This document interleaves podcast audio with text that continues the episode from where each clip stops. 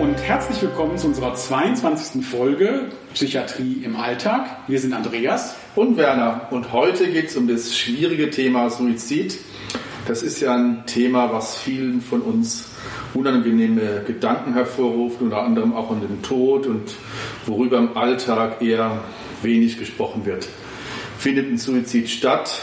Ja, fühlen sich Hinterbliebene hilflos, machtlos. Man kann ja das Geschehene einfach nicht rückgängig machen. Und zusätzlich zu diesem Schmerz kommt bei vielen Hinterbliebenen dann auch noch diese Sprachlosigkeit. Das verstärkt noch das Gefühl, dass man damit allein gelassen ist und dass man nicht mal dann darüber sprechen kann. Und diese Sprachlosigkeit ist nicht nur ein Problem bei Hinterbliebenen, auch bei Menschen in suizidalen Krisen. Die befinden sich nämlich vor ihrem Suizid, das sagt zumindest die Forschung, ganz oft in einem Zustand des Rückzugs und der Sprachlosigkeit, wo man sich isoliert. Und das ist jedenfalls eine Situation, wo dann Suizide oft stattfinden. Es kommt letztlich darauf an, diese Sprachlosigkeit zu überwinden. Und dazu haben wir heute die Frau Reichmann-Schmidt zu, zu Gast, die mit ihrem Düsseldorfer Verein namens Tabu Suizid dazu beitragen möchte, genau diesem Tabu der Sprachlosigkeit entgegenzuwirken. Hallo, Frau Reichmann-Schmidt. Ja, hallo. hallo Frau Reichmann-Schmidt. Sehr schön. Ja, ich bin total glücklich, dass wir heute hier zu diesem Thema zusammensitzen, weil ähm, ich finde tatsächlich, dass ähm, ja, unser Podcast heißt ja Psychiatrie im Alltag und ja. ich bin der festen Überzeugung, dass die meisten Menschen im Laufe ihres langen Lebens früher oder später auch mal in eine so ausweglose Situation kommen, dass sie Suizidgedanken haben. Also ich glaube wirklich, dass das auch etwas Normales ist und ähm, aber Werner hat es schon angesprochen, es hat so ein Tabu und es hat auch ja. sowas, dass man den Eindruck hat, man darf nicht drüber sprechen. Und auch ich weiß aus meiner therapeutischen Arbeit dass, ähm, und auch aus, aus der Evidenz heraus, dass es eher lebensrettend ist, darüber zu sprechen und es eher ein Fehler ist, es nicht zu tun. Und deswegen passt es total gut in unsere Podcast-Reihe, dass wir heute darüber sprechen. Und ich bin auch total froh, dass Sie dabei sind, Frau Reichmann-Schmidt, weil ich weiß, dass Sie wirklich, ähm, ja, ich wüsste niemand Besseres, der jetzt dazu sprechen kann. Sie haben einen Verein gegründet und sind die Vorsitzende von Tabu Suizid in Düsseldorf. Ich habe vor vielen Jahren sogar mal einen Flyer mitgenommen, der begleitet mich immer noch auf meinen Seminaren.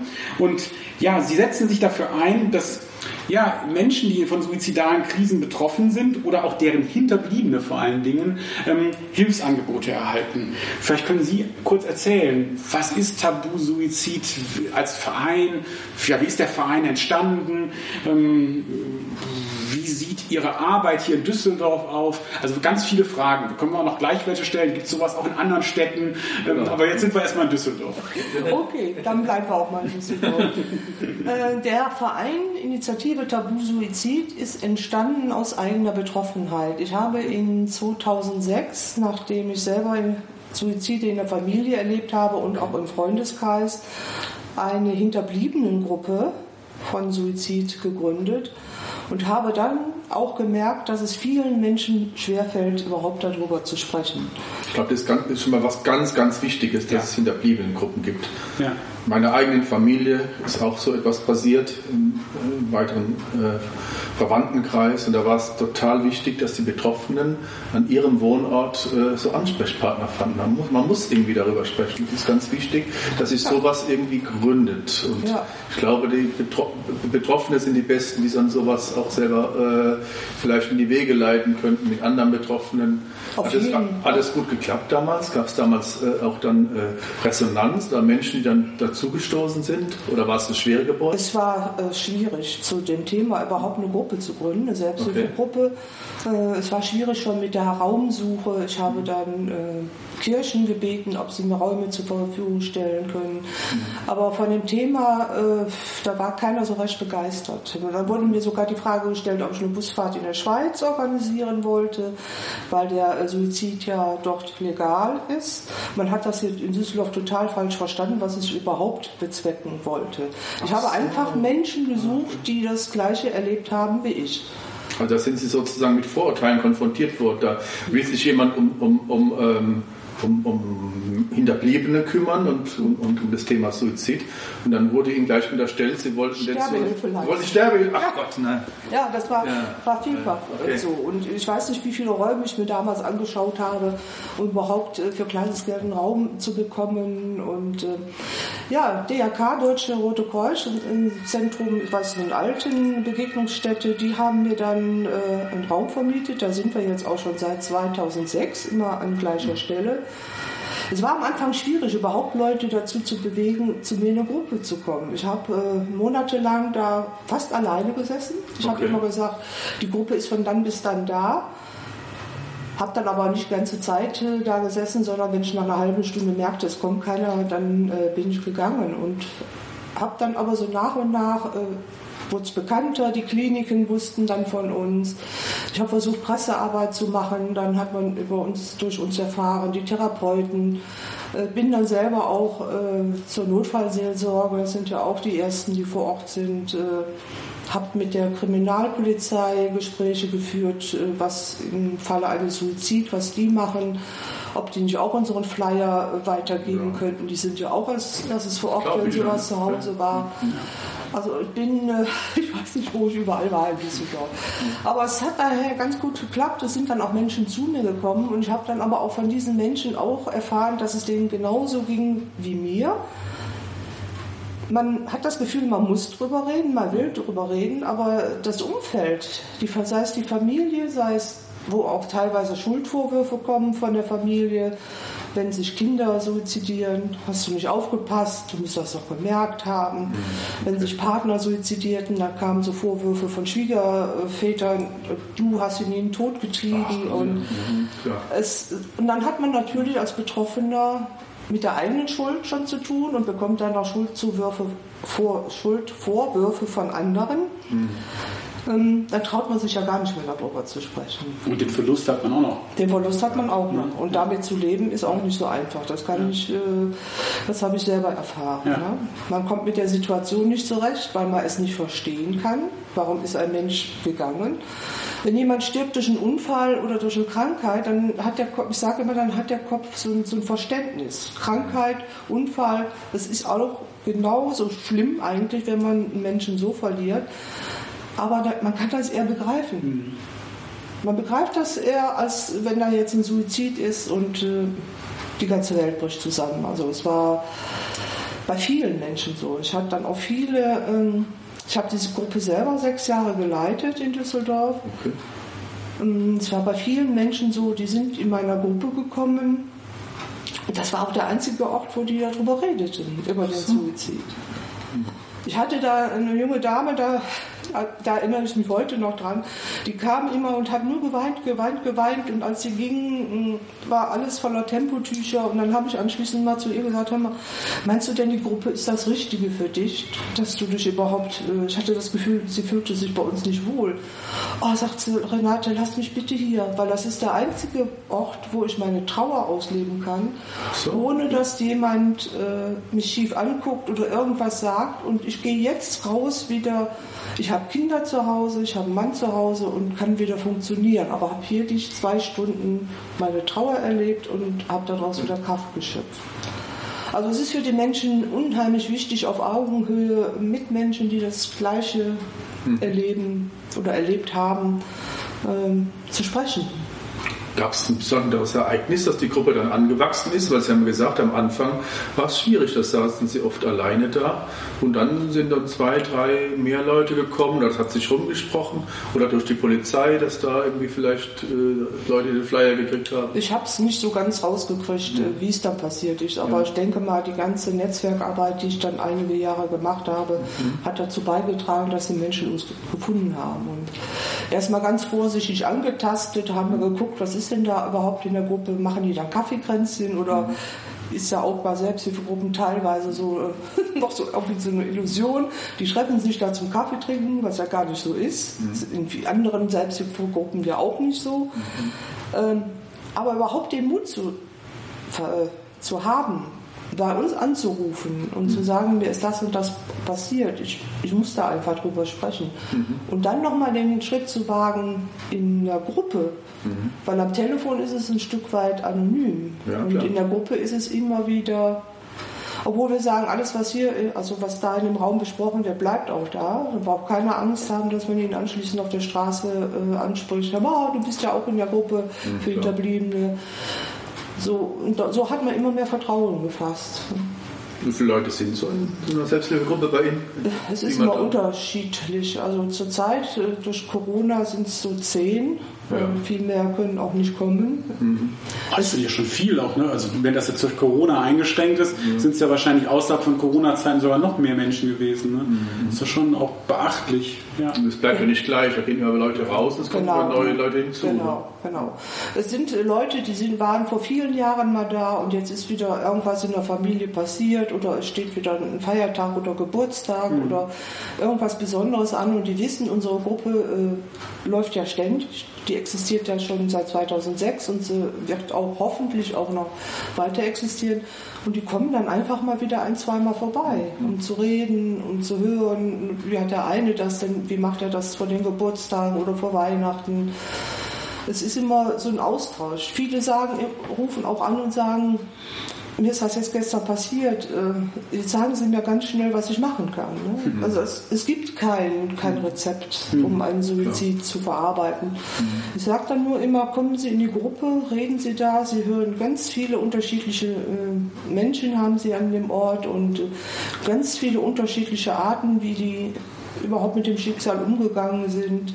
Da gibt es kein Patentrezept für. Man kann nur aus der Gemeinschaft raus äh, vielleicht für sich einiges mitnehmen und äh, das dann versuchen umzusetzen. Und auch wenn es kein Rezept ist, aber ich höre raus, darüber reden. Das ist auf jeden Fall wahrscheinlich eine Empfehlung, die man geben kann. Mit ja. anderen darüber reden, vielleicht auch mit Menschen, die ein ähnliches Schicksal äh, erlitten haben. Und ähm, auf jeden Fall wäre das ein Tipp und nicht das Versuchen mit sich selber auszumachen oder dem Tabu zu folgen und so zu tun, als ob einem mhm. das irgendwie nicht passiert ist oder ähm, ein Unfall passiert wäre. Ja, genau. Ja, es wird aber leider heute auch noch in einigen Familien gesagt, wir reden jetzt nicht darüber, weil dann kommt eine große Schande über uns. Es sind immer noch solche, mhm. solche äh, Dinge, weil von außen so Sprüche kommen und ähm, ja, und die Kinder werden heute aufgezogen, dann teilweise auch immer noch, äh, nee, das dürfen wir bloß nicht sagen. Wir raten aber immer dazu, mit dem Kind zu reden, weil es ist für Kinder wichtiger, das von der eigenen Familie zu ja, hören. Man kann ja sagen, der Papa war so krank, der konnte nicht mehr leben. Man mhm. muss ja dem Kind nicht, äh, mhm. meistens sind die ja mit einer Antwort äh, zufrieden, wenn man ja. sagt, der war so krank, der konnte nicht mehr leben. Ne? Man muss ja nicht im kleinsten ausführen, so ein Kind begreift das ja eh nicht. Ne? Aber es ist einfacher, wenn er das in vertrauter Umfeld gesagt bekommt, als wenn die Nachbarn nachher sagen oder andere Schulkinder, oh, dein Papa hat sich ja umgebracht oder deine Mama oder dein Bruder, je nachdem wer es war. So sagen wir immer, sprecht mit euren Kindern ganz offen darüber. Ja. Und sprecht ihr auch offen darüber. Ne? Weil es rufen auch viele bei mir an, äh, die sagen dann, ich weiß gar nicht, ob ich bei Ihnen richtig bin, das ist schon 20 oder 30 Jahre her. Okay. Aber ich habe das nie verarbeitet. Ich habe da nie drüber gesprochen. Kann ich dann überhaupt noch in Ihre Gruppe hm. kommen? Dann sage ich immer selbstverständlich. Weil ich habe auch erst nach 40 Jahren angefangen zu reden. 40 Jahre, okay. 40 Jahre, ja. Okay. Habe ich das auch äh, mehr oder weniger verdrängt, das Thema, bis okay. ich selber schwer erkrankte und äh, dann in Therapien gelernt habe. Therapie kam es dann raus, okay. Ja, ja. So haben wir auch mittlerweile einige Therapeuten, die äh, auch äh, Betroffene zu uns schicken in die Gruppe. Mhm. Die sagen dann immer, äh, wir machen zwar hier mit Ihnen die Therapie, aber Sie können auf Augenhöhe einfach besser sprechen mit Menschen, die da sitzen und das Gleiche erlebt haben. Was kommt denn auf, was würde jetzt auf mich zukommen? Angenommen, jemand aus meinem nahen Umfeld würde sich suizidieren und äh, ich müsste das irgendwie verarbeiten und ich würde jetzt bei Ihnen anrufen. Und ähm, was würde mich erwarten? Würden Sie sagen, ja, kommen Sie, reden Sie darüber oder würden Sie sagen, hören Sie erst mal zu und kommen Sie ein paar Mal und können dann, wenn es Ihnen danach ist, darüber, darüber reden? Wie, wie, wie, gehen Sie, wie geht Ihre Gruppe mit das, neuen Leuten um, die, sich, die dann mit, das, mit so einem Anliegen an Sie kommen? Ja, das ist ganz unterschiedlich. Hm. Einige kommen, die haben so viel Druck aufgebaut, die möchten einfach, die möchten reden. einfach reden. Ja, und dann ja, kriegen okay. die an dem Abend auch die Zeit. Wenn jemand Neues in die Gruppe kommt, dann wird auch nicht darauf geachtet, mhm. äh, der oder die redet jetzt den ganzen Abend, sondern kann ihren Druck einfach mal loswerden. Andere äh, wiederkommen, äh, die können jetzt gar nicht drüber reden. Und das, das bespreche ich aber auch mit den Menschen vorher am Telefon, weil wir sagen ja immer, bevor sie in die Gruppe kommen, brauchen wir einen Erstkontakt, um überhaupt zu. Ah, es gibt erstmal einen Erstkontakt auch. Ja. Ja, ja, klar um überhaupt so ein kurzes Gespräch zu führen, was erwartet einen in der Gruppe. Viele wissen ja gar nicht, was macht eine Selbsthilfegruppe, muss ich da jetzt reden? Und das sind alles so Bedenken, die ich dann schon am Telefon äh, der Menschen nehmen kann, bevor die kommen. Mhm. Dass ich sage, sie müssen nicht reden, kommen sie einfach vorbei und schauen sie, ob sie in der Lage sind zu reden. Mhm. Dann kommen sie, ja, wenn ich dann weine, ich sage ja, dann weinen sie eben, dann ja. weinen vielleicht auch zwei, drei andere mit ihnen. Das ist doch alles kein, kein Problem. Ne? Ja, sie können auch ein paar Mal kommen ähm, und dann sagen sie erst was, ja. wenn sie wollen. Also wir, wir, sagen nicht so, du kommst jetzt bei uns in die Gruppe, du musst jetzt dein Schicksal vor uns ausbreiten. Nee, das ist den Menschen ganz äh, alleine überlassen. Ne? Wir mhm. wollen da keinen Druck aufbauen oder wir wollen ja helfen untereinander und nicht jetzt einen dazu zwingen, was zu machen, was ihm vielleicht gar nicht so liegt. Mhm. Spannend finde ich ja, dass wir, wenn wir an Psychiatrie im Alltag denken, ähm, was ja unser Podcast-Titel ist, dass das ja so ein Tabuthema ist. Suizide sind ja sehr häufig, jetzt als Todesursache, insbesondere wenn man das mit so Dingen vergleicht, die man glaubt, dass sie häufig sind. Also es gibt viel weniger Verkehrsunfälle, tödliche, es gibt noch viel, viel weniger Drogentote und noch viel weniger Morde in Deutschland ja. als Menschen, die durch ähm, Suizid, Suizid sterben. Also ja. bei dem einen reden wir über 50 und bei dem anderen dann über 5000 und wird auch noch eine Dunkelziffer geben. Ne? Ja, also, wir haben in Deutschland alleine jährlich an die 10.000 Suizide. Ja, genau. Das sind aber auch nur die äh, Zahlen, äh, die offiziell als Suizid ja. auch gemeldet worden sind. Es gibt so viele äh, ungeklärte Unfälle, Lebens-, also Nahrungsverweigerung, Medikamentenverweigerung oder Drogentote. Ich weiß nicht, wie mhm. viele da. Äh, ne? Die ja. werden dann als Drogentote äh, alle deklariert und äh, wer weiß, wie viele Suizide darunter sind. Ja. Ne? Mit den 10.000 spricht man eigentlich äh, nur von. Eine Untergrenze wahrscheinlich der offiziellen ja. Suizide. Und wenn man dann googelt, die aktuellen Zahlen findet man bestimmt Verkehrstote im letzten Jahr 3300, genau. Morde relativ stabil, 500 im Jahr in Deutschland. Das sind Bruchteile. Bruchteile, ja. Das ist so mein, also das ist das, wo man immer so sieht. Mhm. Also das ist eigentlich ein, ein Mehrfaches davon und mhm. das heißt, es betrifft auch viele Menschen und daran sieht man auch nochmal, dass es ein Teil des Alltags ist, auch ohne dass das so bekannt ist. Das ist schon auch ein Thema, wo nicht drüber gesprochen wird. Ja, es sind zusammen an Suiziden mehr als zusammen. Äh, als der ganze Rest. Als der ganze Rest, ja. ja. ja. Und dazu kommen dann noch ungefähr, äh, schätzt man, 100.000 Suizidversuche im Jahr. Und Suizidgedanken sind noch häufig. Du hast ja mal ja. gesagt, ist das was Alltägliches oder nicht? Da hast du keine Zahlen. Wahrscheinlich gibt es Ich habe geguckt, ich habe geguckt, aber ich habe leider keine Evidenz gefunden, wo einer mal Suizidgedanken gezählt hat. Mein spontaner wahrer Gedanke war ja, jeder hat die im Laufe seines Lebens mal. Also das war jetzt so rein menschlich gedacht. Und dann habe ich gedacht gestern, ah, ich recherchiere mal, ob wir das irgendwie eine Quelle dazu finden. leider habe ich da versagt. Vielleicht finden die Hörer noch eine Quelle, könnt ihr uns gerne mailen. Ähm, aber das hätte ich spannend gefunden, weil das nochmal das unterstreicht, dass es eigentlich auch zum Leben gehören könnte. Und du hast aber natürlich durch deine Arbeit die Aufgabe, auch ähm, alle neuen ja, Teilnehmerinnen und Teilnehmer auch zu fragen. Und wir haben nämlich eben schon ein bisschen darüber erzählt vorher. Und du hast aber so, ein, so eine kleine interne Statistik. Ja, Statistik, so wie gesagt, so ein Gefühl. Wir machen ja. ja also ja, frei nach dem Gedanken Tabu Suizid, das Tabu überwinden, äh, frage ich offen alle Leute, die, also wir sind hier eine berufliche Reha-Einrichtung und alle, die berufliche Krisen haben oder hatten, da könnte es ja auch, äh, könnte ja auch Suizidalität ein Thema sein. Bestimmt in da gibt es sicher, sicher Zahlen, aber die kenne ich nicht, aber es gibt sicher ein relevanter Prozentsatz an Menschen, die aus beruflichen Gründen auch Suizid begehen. Arbeitslosigkeit, lange Arbeits, geliebter Arbeitsplatz verloren, Orientierungslosigkeit.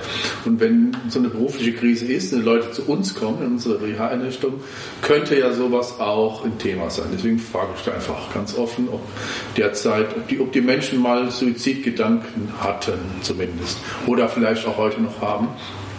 Die Größenordnung ist so, mindestens jeder Zweite hatte mal Suizidgedanken. Ich fragte noch weiter, war es denn auch so weit, dass sie das mal einen Versuch gemacht haben? Suizidversuche sind vergleichsweise selten, aber die Suizidgedanken, sowas mal zu überlegen, dass man sowas tun könnte, das, also würde ich sagen, Pi mal Daumen, bestimmt die Hälfte unserer Leute. Also so ganz unalltäglich sind Suizidgedanken zumindest nicht. Suizidversuche sind schon seltener dann auch. Aber kommt auch immer wieder vor. Heute habe ich auch mit jemandem gesprochen, der hatte tatsächlich einen Suizidversuch auch mal vor einiger Zeit gemacht. Und eigentlich weißt du auch noch, wir hatten eben schon einen Top-Tipp gehabt, der war so ein bisschen wie wenn, wenn einem so etwas ähm, im privaten Umfeld oder wie auch immer mit Angehörigen oder Bekannten passiert ist, sollte man darüber reden.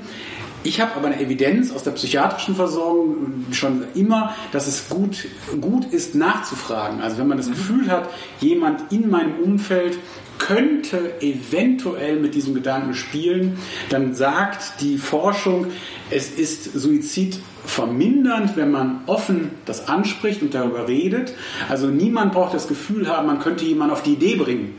Genau. Also das ist, das ist der falsche Gedanke. Ne? Also wenn ich das anspreche, dass, denn, dass ich derjenige bin, der vielleicht... Dann bist du doch schuld, weil genau, das Thema auch Ich aber die Idee, auf den, auf die Idee... Nein, das ist nicht so. Mhm. Das ist, kann, es ist äh, durchweg so, dass alle, alle Studien zeigen, dass, ja. dass es ähm, Suizidraten und Risiken reduziert die Menschen sind auch froh unter Umständen, wenn sie darauf ja. angesprochen werden. Auf jeden ähm, Fall, auf ja. jeden Fall. Es ist ja auch entlastend für Menschen. Ja. Aber viele, wie Sie schon sagten, viele haben dann einfach Angst, ne? weil sie meinen, ich bringe ihn dann auf die Idee und dann geht er zur nächsten Brücke oder so. Aber im mhm. Gegenteil, ähm, wenn man merkt, einem geht es nicht so gut, dann soll man ihn ansprechen und auch äh, einfach sagen, hör mal, ich habe wirklich die Angst, äh, es ist irgendwas, willst du dir was antun?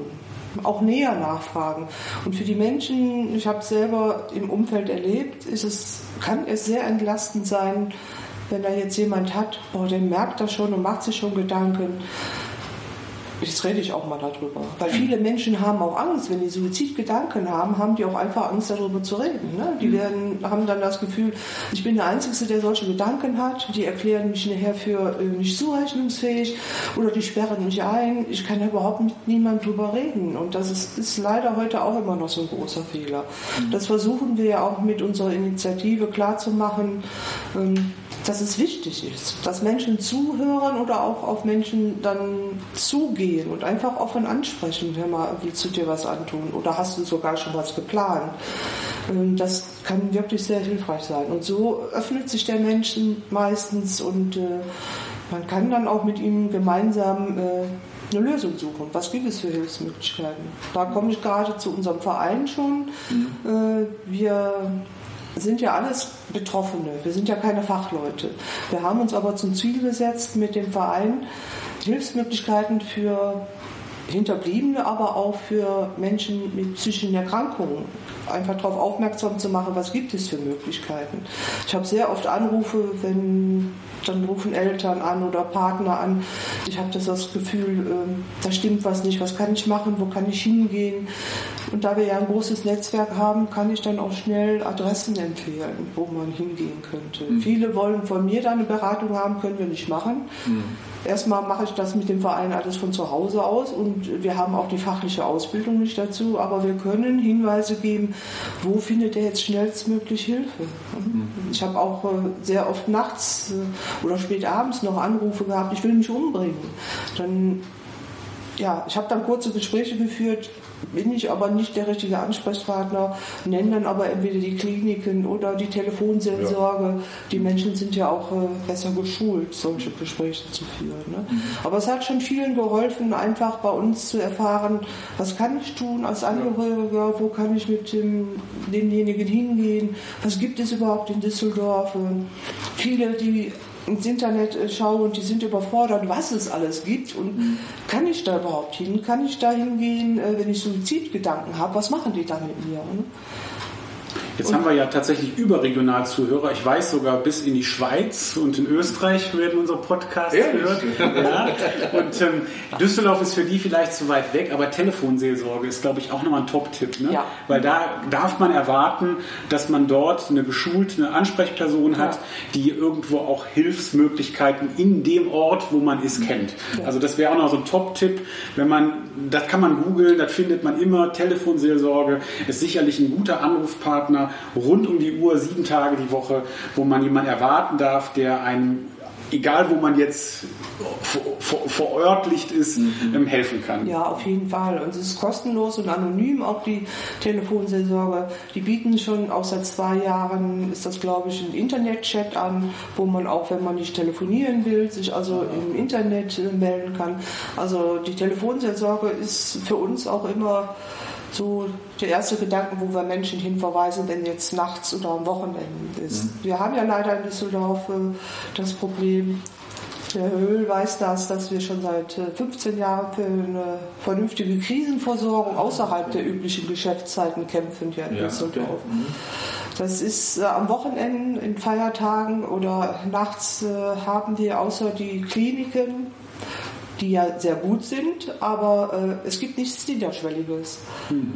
Und da landen natürlich dann auch immer viele Menschen bei uns und suchen ihre Hilfe, gerade ja, an Feiertagen und wollte ich gerade sagen, das gibt, ich würde jetzt mal so als, als Laie denken, das sind ja eigentlich die Zeiten, wo ja wahrscheinlich am ehesten in Einsamkeit ähm, und Zurückgezogenheit vielleicht auch Suizidgedanken entstehen. An Wochenenden, an Feiertagen, also wenn es ruhiger ist. Ja. Ähm, also dann, wann man eigentlich am ehesten eine Ansprechstelle bräuchte, hat man zumindest in Düsseldorf, höre ich raus, ähm, eher schlechte Karten. Jetzt mal von der Telefonseelsorge abgesehen. Aber es gibt kein niederschwelliges Angebot. Nein, gibt es leider okay. noch nicht.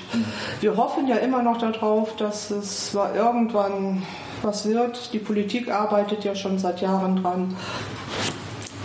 Aber äh, ja, es wurde auch eine Evaluation geschrieben.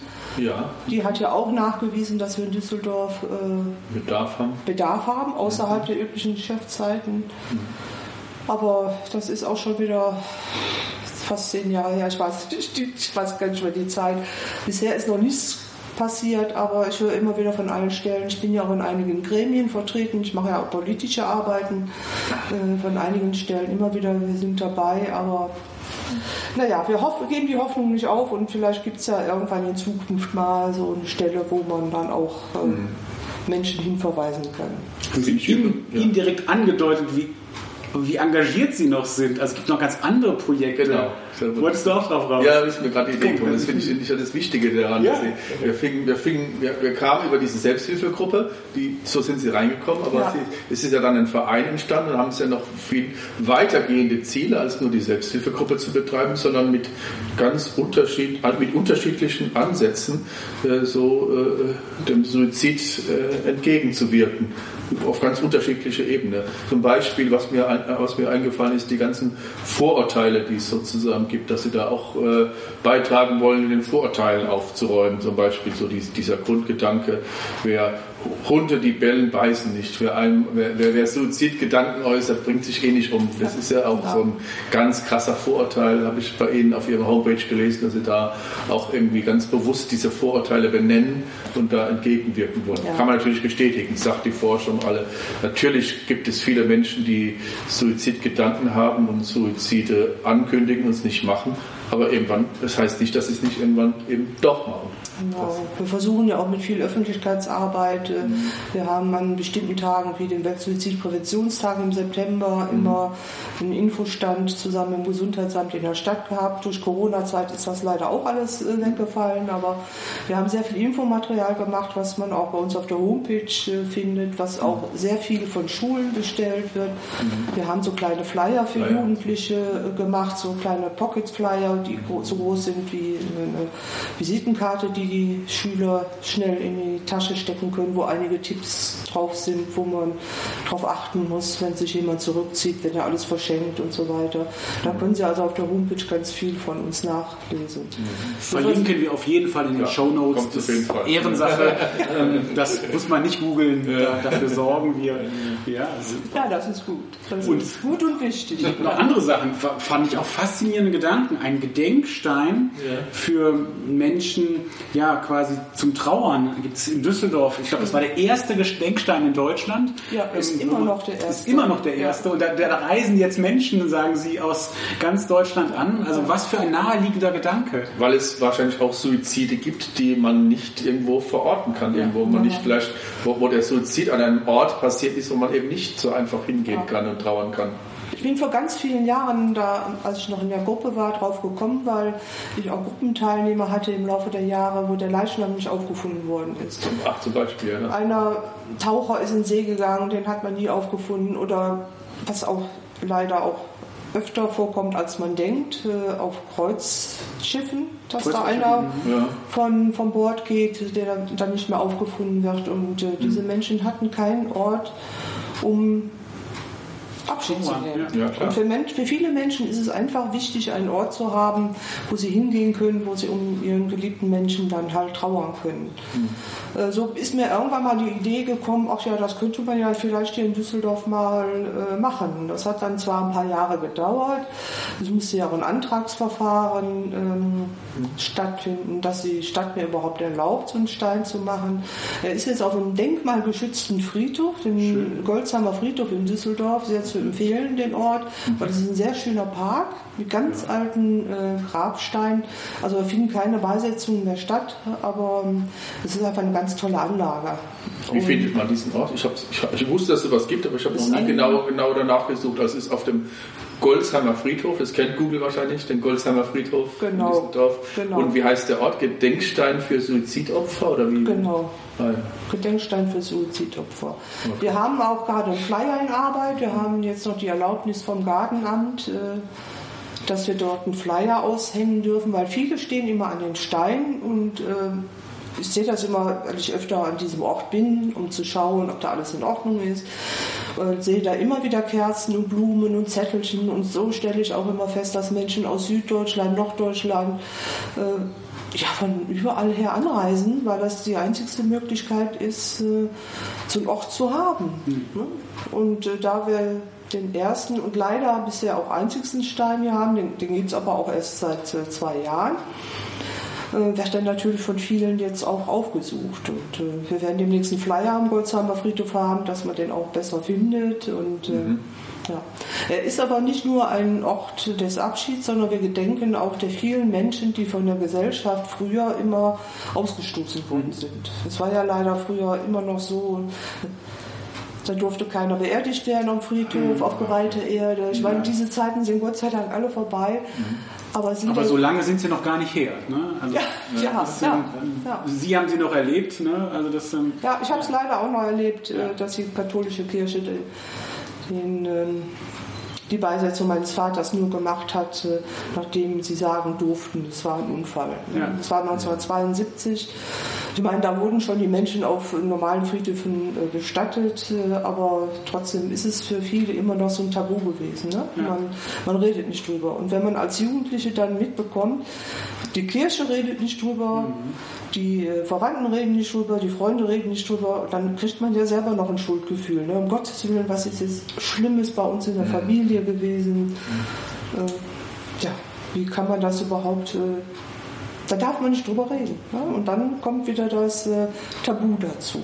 Und deswegen freue ich mich, dass wir das heute im Podcast als Thema haben, weil wir haben mehr Reichweite, als wir uns je davon erträumt haben. Also vielleicht bringen wir auch Zuhörerinnen oder Zuhörer auf die Idee, regen auch sowas für die eigene Stadt an, vielleicht eine eigene Selbsthilfegruppe zu gründen, vielleicht einen Verein zu gründen, vielleicht auch einen Gedenkstein anzuregen in der eigenen Stadt. Und es gibt so viele Themen, also wir haben unsere halbe Stunde heute schon rum, aber wie immer haben wir so ein kurzweiliges Gespräch geführt, dass aber noch so ein Thema, was, was du erzählt hattest oder wo wir am Anfang auch überrascht waren, also man kann natürlich auch beraten als Verein, wie man vielleicht ja Suizidrisiken senkt, zum Beispiel an Bauwerken. Es gibt ja so bekannte Baumärkte in jeder Stadt, sage ich mal, und auch da kann man Vorkehrungen treffen, dass, ähm, dass ähm, ja, das Suizidrisiko sinkt. Und auch das machen sie, dass sie quasi aktiv ähm, die Stadt beraten oder ähm, und dafür sich einsetzen, dass man versucht, dadurch ähm, ja, Suizide zu, re zu reduzieren. Auch, auch nochmal ein wichtiges Thema, finde ich, wo man so im Alltag auch nicht dran denkt,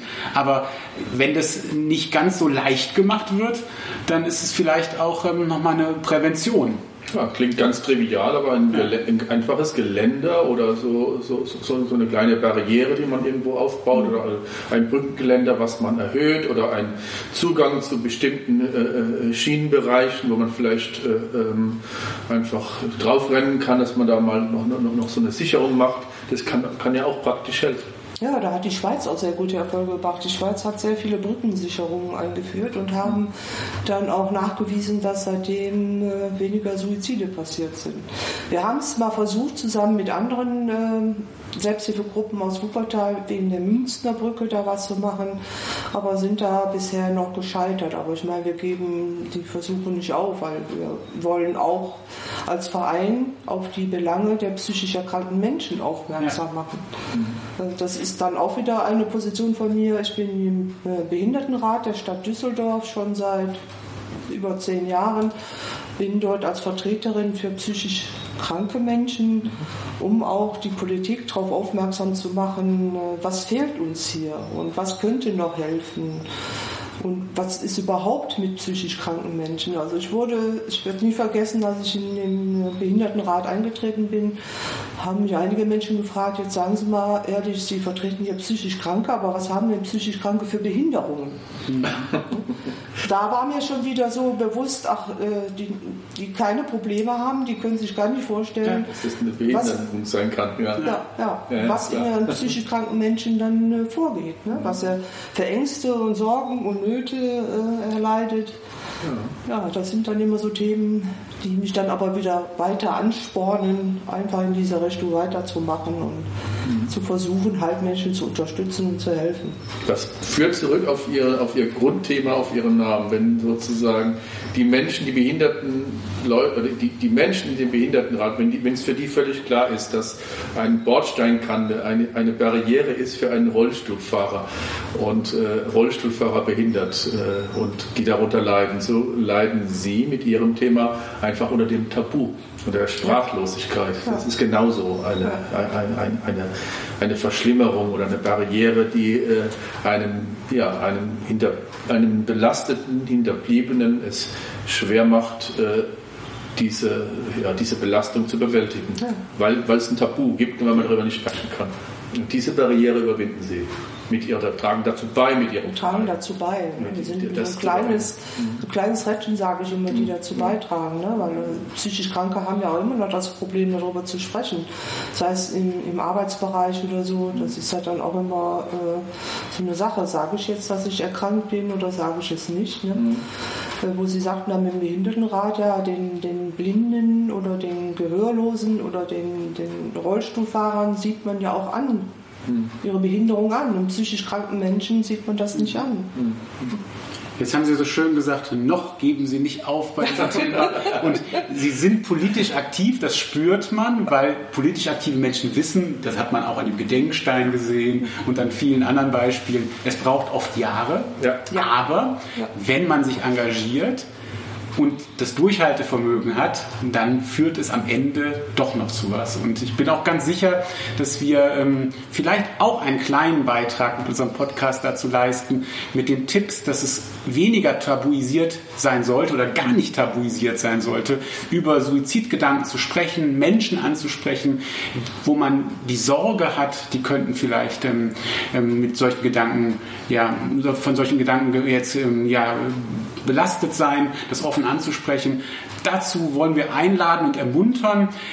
Wir verlinken Ihre Webseite und dann kann man sich sicherlich auch noch ganz viele Anregungen holen. Ich weiß, da ist der Stein zum Beispiel drauf, auch die Google-Karte, mhm. wo auf dem Golzheimer ja. Friedhof. Und Sie sind auch ansprechbar darauf. Das heißt, wenn jemand so eine ähnliche Idee hat, wenn jemand auch eine Selbsthilfegruppe gründen will, kann er sicherlich eine Mail schreiben und kriegt ganz erfahrene Fall. Unterstützung. Ja, und wir Fall. freuen uns auch darüber, wenn, wenn wir einen Beitrag dazu leisten konnten. Und schreibt uns gerne, liebe Zuhörer, wenn euch noch ja, Gedanken dazu einfallen. Und wir freuen uns über jede Rückmeldung. Wir freuen uns auch, dass ihr zugehört habt heute. Das war unsere 22. Folge. Ich musste jetzt zweimal hingucken. Ich war immer noch bei, bei 10 oder sowas oder 13. unsere 22. Folge. Und wenn dir der Podcast gefallen hat, würden wir uns freuen, wenn du ihn abonnierst. Dann verpasst du auch keine weitere Folge. Etwa alle vier bis sechs Wochen machen wir ja so eine halbstündige Plus X Folge.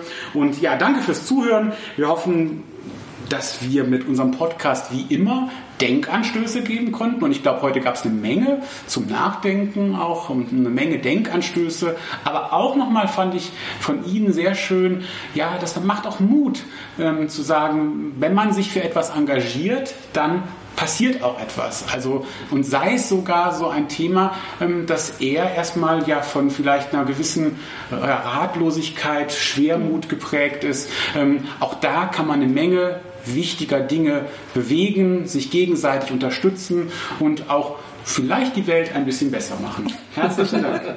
Danke, dass ich hier sein durfte. Danke, dass Sie bei uns waren. Ja, Super. schön, dass Sie da waren. Tschüss, Frau Reichmann-Schmidt. Tschüss, Frau Reichmann-Schmidt. Dankeschön. Tschüss.